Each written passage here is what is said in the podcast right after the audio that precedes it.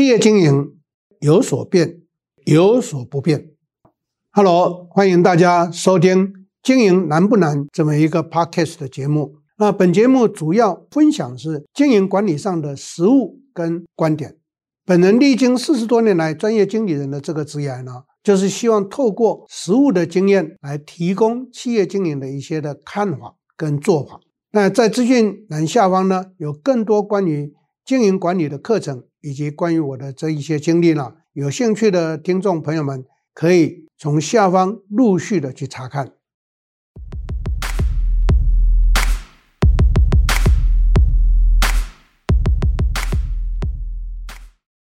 大家好，我是 Richard 陈宗贤，欢迎大家再一次的收听我们 Podcast 的时间。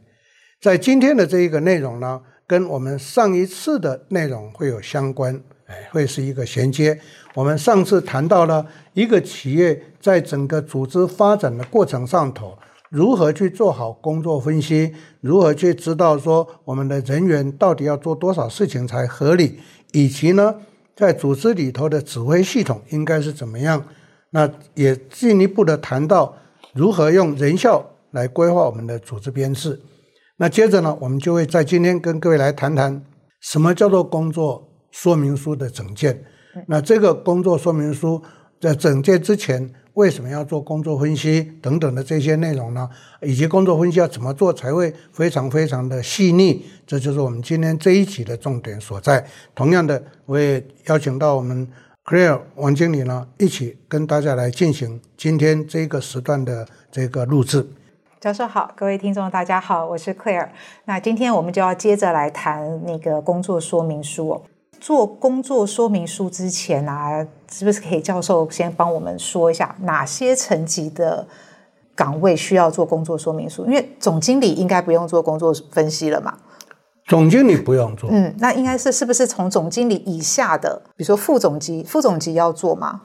嗯、呃，副总级跟经理基本上。不是做工作说明书，他们要的是什么？他们要做的是由 CEO 来布达公司的组织架构，然后由 CEO 来制定每一个部门的工作职掌，就是它的功能。嗯，功能职掌就要由 CEO 来设定清楚。嗯，好，那部门的功能职掌就是谁的工作说明书？就是部门经理。那假设公司有副总啦、协理啦，那就是一样的。我整个组织图架构出来的时候，一定是设定处，然后才有部。嗯，那处的主管就是协理或副总，部的主管就是经理或副理。嗯，所以 CEO 要设定处跟部，那部以下就不是 CEO 的事，就是变成部主管的事。嗯，哎，所以 CEO 要设组织执掌，组织执掌，部主管要设工作说明。嗯哼，所以部主管要做工作分析，OK，CEO 不用做工作分析。嗯哼，哎，好，那我们要怎么样来进行所谓的工作分析呢？工作分析基本上，我们上一个主题有提到，工作分析是每一个工作岗位，身为一个部门主管，必须把每一个工作岗位细项的去设定，这个工作岗位到底要做哪些事，就是我们讲的工作项目。嗯，那这一些。工作的职责重点项目清楚之后，再进一步的去看，那这个工作项目到底在这个工作岗位上会有多少的件数需要去做？当然，这都是一个概估。不过，跟各位做一个强调的，只要你是一个实际现场出身的主管，你一定会知道，在我们公司这样的一个属性的公司。我们的这一个工作岗位，到底这个工作项目会有多少件数要做？嗯，通通都应该是清楚的。嗯，好，再来呢？为什么我在上一个主题里头跟大家提到，最好的主管都是由基层这样经过轮调，然后被升迁上来的？因为他走过各个工作岗位，就会知道说做这件事情大概需要花多少时间。嗯，哦，所以工作分析的意思就是说，去弄清楚每一个工作岗位。到底要做多少工作项目？每一个项目要做多少工作件数？每一个件数要花多少工作时间？嗯，那基本上不管大中小微的企业，工作时间都是一样的。好，那不一样就要在前面这两项。微型企业项目少，件数多，所以假设我是一个幕僚公司，就只有我一个行政幕僚人员，那我就是财务、会计、人资、总务都要做，项目多了，项目多的时候，可是因为公司是微型企业，每一个项目大概每一天或者是三天才会碰上一件事情，所以工作件数就不多。OK，但是工作时间一样，是，所以用工作时间来乘项目乘上件数，所求得的工时是一样的。好，刚刚我讲的是微型企业，到了一个中大型企业的时候，那项目就会缩小，可是每一个项目的件数就会多。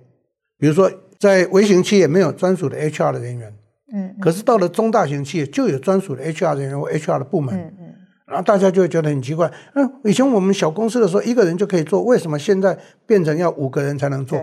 那个老板忘掉了，小公司总共十个人，现在已经到了三百个人，对，三百个人讲难听一点，算薪水也很难算，嗯嗯，当然人就是要多嘛，啊，然后人人来人往，要找找人招募也必须要有专人，对，以前。总共小猫五只，那找人太简单了。嗯，所以这个就是工作项目跟工作件数之间的呃跷跷板效应。好，这个跷跷板不管哪边高哪边低，每一个工作的时间是相同的。嗯哼。好，所以我就这样子做比喻，这要从企业规模大小来看。嗯嗯。啊，工作项目，哎，我再重复一次：规模小，项目多，件数少。嗯嗯。规模大，项目少，件数多。对。好，这样乘。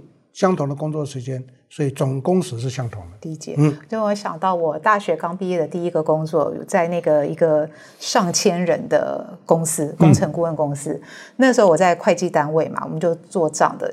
因为真的公司上千人，然后北中南都有那个各个工地，所以我负责的工作，我真的就是像教授说的，我只做一件事情，我负责全公司的差旅报销。对，我每天就是光处理那一堆的单据、报销、做账，我就工作时间就饱了。对，所以就是在大公司的时候，项目很少，但是我件数很多。对对对，好，这样大家可能会比较容易理解这个东西。好，然后再来是那工作说明书的话，谁来写工作说明书呢？OK，非常好，嗯、我再重复谈一次，一个公司的 CEO 对于。所谓的副总啦、协理啦、经理啦，不需要写工作说明书，嗯，因为他们叫做什么？组织执掌，所以副总跟协理他们所带的团队就叫做处级，所以处的职责是什么？到部的时候，这个部门的职责是什么？嗯，所以 CEO 只要把职责写清楚，嗯，其实就是这一些高阶主管的工作说明书了。职责就是他的工作说明书，所以听起来是 CEO 要写。对，那 CEO 不会写。对，关键就在这里。所以呢，啊、呃，我上课常常开玩笑讲，我说哈、哦，很多老板都很奇怪，愿意花钱，然后自己不上课，把部署送来上课，结果全公司都懂，只有他不懂，所以他就乱搞，把组织乱画，然后全公司就一团混乱，然后大家就会那边懊恼，这边在骂，所以这个叫得不偿失嘛。嗯。所以，按照道理，我都会很诚心的建议所有的企业，不管从微型到大型，学东西是主其事者先学，嗯，然后回去才知道我要安排谁来学这个，安排谁来学这个，他才知道怎么去分辨嘛。嗯，可是他通通不清楚，然后就你怎么表现不好，好送你去上课，那去上课的人也不晓得他上这个课到底要学什么，嗯，那回来主管就说啊，去学了些什么，他也讲不出所以然来，然后上位者就骂他。嗯，这个是我看到台湾中小微型企业很多的这种常态，嗯、所以我在辅导企业总是跟老板说明清楚。嗯嗯，台湾话讲开炮好听，就解析让他清楚知道这个情况是要这样子，所以你要带着团队一起来上课。嗯，就要共同学习。也因为这样，所以我才会开办 CEO 班。嗯。好，CEO 班我就鼓励企业的老板带着主管干部一起来上，嗯，从此以后大家都知道，哎，那同步学习嘛。对对，那是不是如果这样，反正我们都不会写，那 CEO 跟着这些一级主管，我们就一起来写，对，一起来一起讨论，一起一起讨论。啊，简单的就如果有同步学习的话，CEO 就更轻松了，把大家集合起来就跟大家讲，我觉得那个部门呢应该做一些什么事，啊，那个主管就要开始写，他就要写自己的，啊，CEO 口述就好，他就整理。啊，整理出来，CEO 看一看，嗯，这个就是我要的，就这样。嗯，那组织架构就清楚了。OK，好，那那再来就是部门主管的，嗯、部门主管跟他部门成员的这个工作说明书是，OK，由谁写呢？部主管这个就是关键了。真正要写工作说明书的是谁？部主管，他的属员是不用写工作说明书的。部主管写工作说明书给属员。哦，部门主管写底下人的工作对工作说明书，不是写他自己的，他自己已经上位了，老板已经告诉他你的部门的职责是些什么了。嗯，哎，那说句实话，那个老板没有讲的话，在企业管理学也都讲的分得很清楚。嗯，所以只要去买书来看一看，都知道些什么。嗯，现在关键就在于，在一个部门里头，这个部主管要去写他的属员的工作说明书。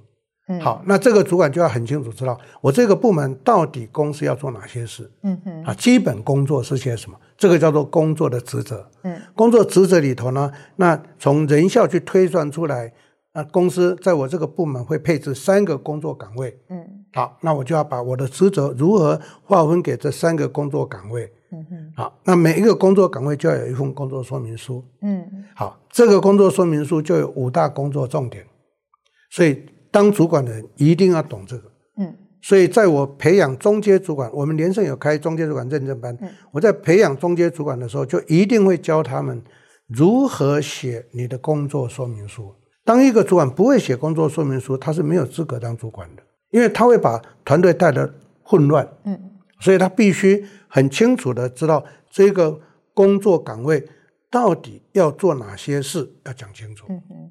OK，那如果是这样子的话，嗯，几个问题。第一个是业务单位的人，嗯，那他们的工作说明书会长一样吗？假设我北中南各一个，哦、很，很好的提问。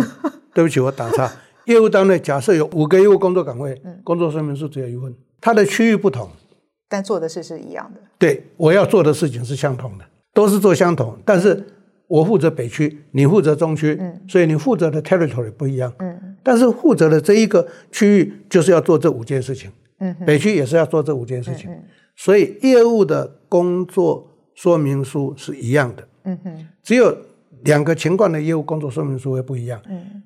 假设我们公司两个业务，一个做内销，一个做外销，两个就不一样了。因为它们属性完全对，属性不一样，所以工作岗位的属性不同，工作说明书就不一样。嗯，工作岗位的属性相同，工作说明书就一样。嗯，OK。那另外一个很难的是创意单位的、设计单位的，嗯，他的工作说明书要怎么写？OK，创意单位、设计单位的，假设是一个工作岗位而已，嗯，而不是分开来的。嗯，公司规模没有那么大的话，他就要从这一个。创意发想开始，再来做设计规划，再来做完稿，再来做出图像，通通都是这一个人要一个人包。嗯、好，假设公司规模扩大的话，那个创意就有创意的，嗯、设计就有设计的，那完稿就有完稿的，就不一样了，就分开来了。对，可是最难的就是创意这个东西，时数到底要怎么算，件数要怎么算？啊，很简单，还是从人效算呢？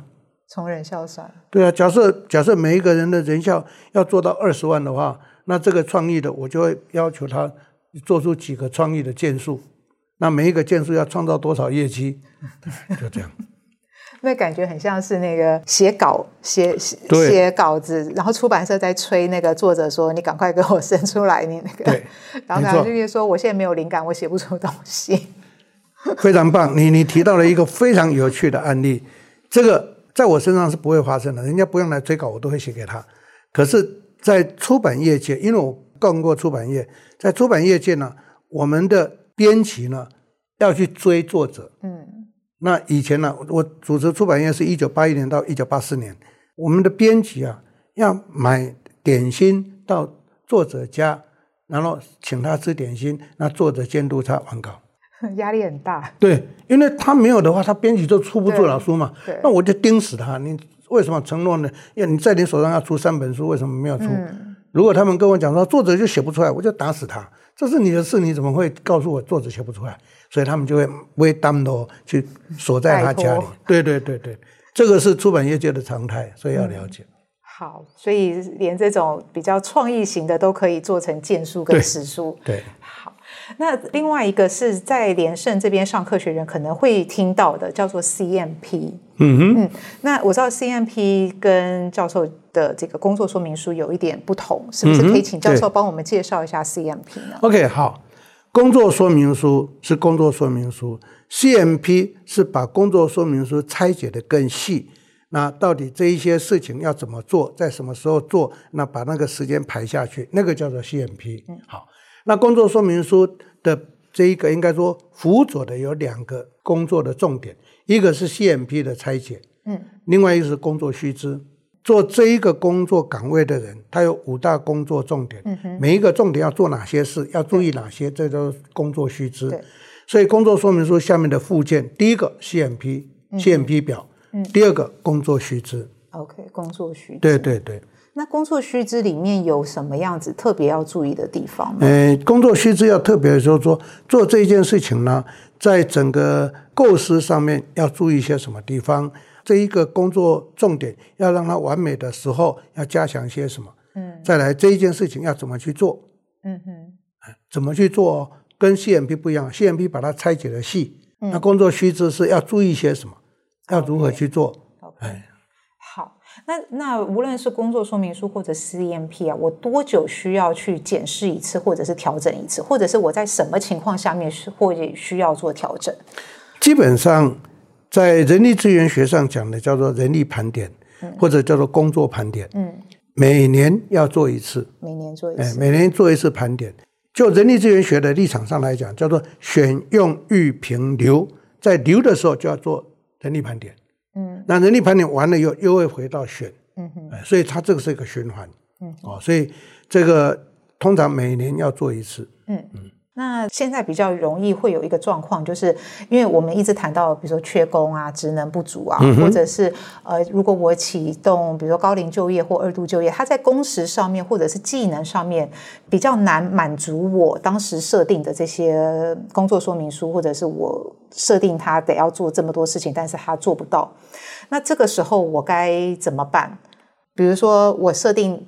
工作说明书好，五大重点，然后可能展开以后可能有二十项工作好了。但是我现在找到的这个人，他没有办法做这么多事情。OK，这个就会关键到为什么说先要有组织规划，然后有工作岗位，然后工作岗位要做工作分析，然后建立工作说明书，嗯、然后展开 CMP 表，加加上工作须知，嗯、因为这一些都具备了以后，在我设计的工作说明书下半段就有应备的资格条件。嗯。所以从这个这个条件来找人，那在找人的时候，只要有人来应征，我就要看他过去的资历，也去跟他了解他过去在我这一个工作说明书跟工作须知上面，他有没有全部都做过，嗯、有没有具备？嗯，好，有做过不代表会很好，没做过就惨了。所以我们在选材的时候，只要选到对的人。对，但是。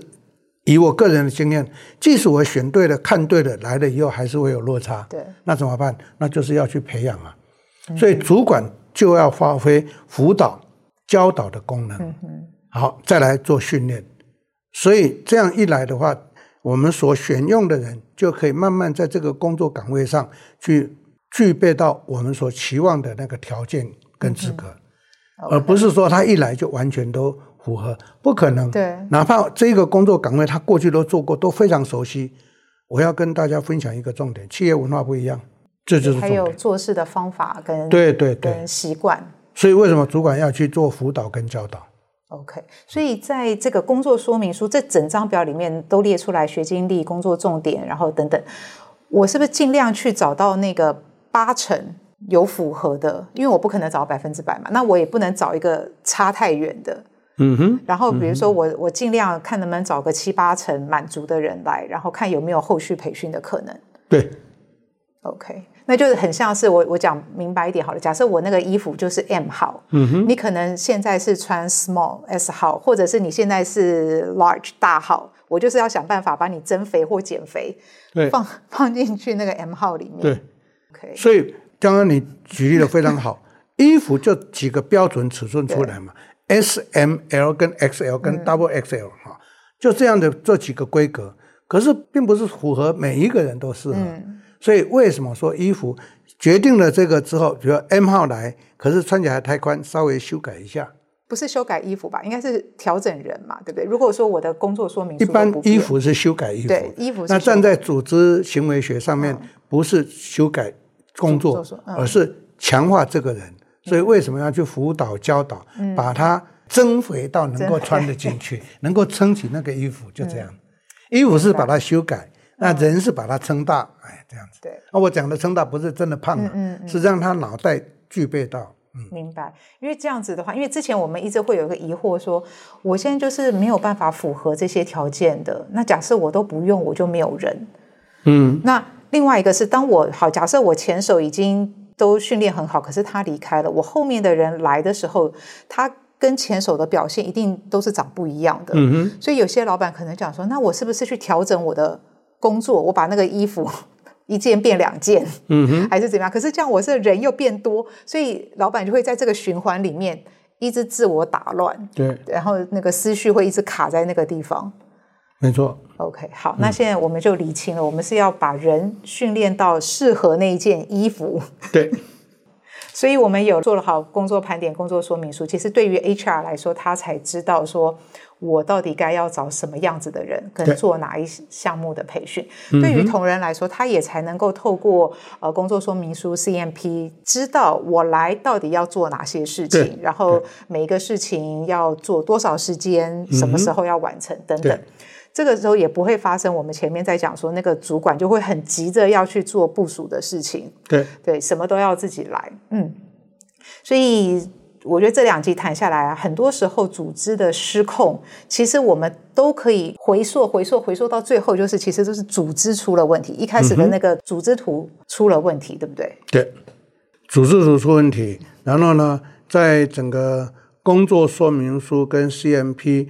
的这个制作不到位，嗯，好，第三个就是选错人，选错人，嗯、对，好啊，也因为选错人跟前面的这些不到位，所以主管就会下海，嗯，对，就会下海下去兼着做做做，自己自己去结果 结果找进来这个人就晾在旁边没事做，然后就会很关心的、很有爱心的跟主管讲说：“主管辛苦了，不要累死哦。”嗯，其实是奇怪，主管就在做他应该做的事，结果是他没做嘛，嗯嗯。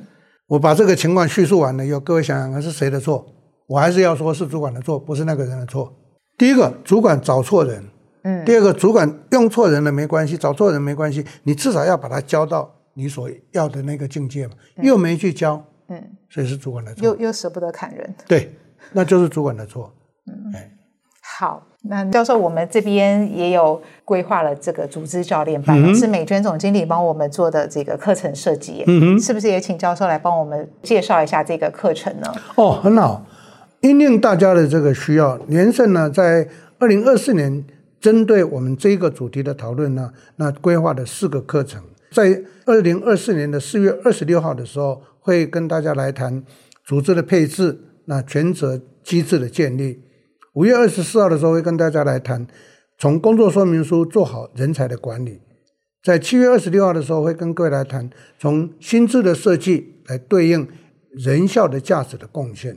在八月三十号的时候会教大家来看如何去做好正确的绩效考核，来评鉴员工的贡献。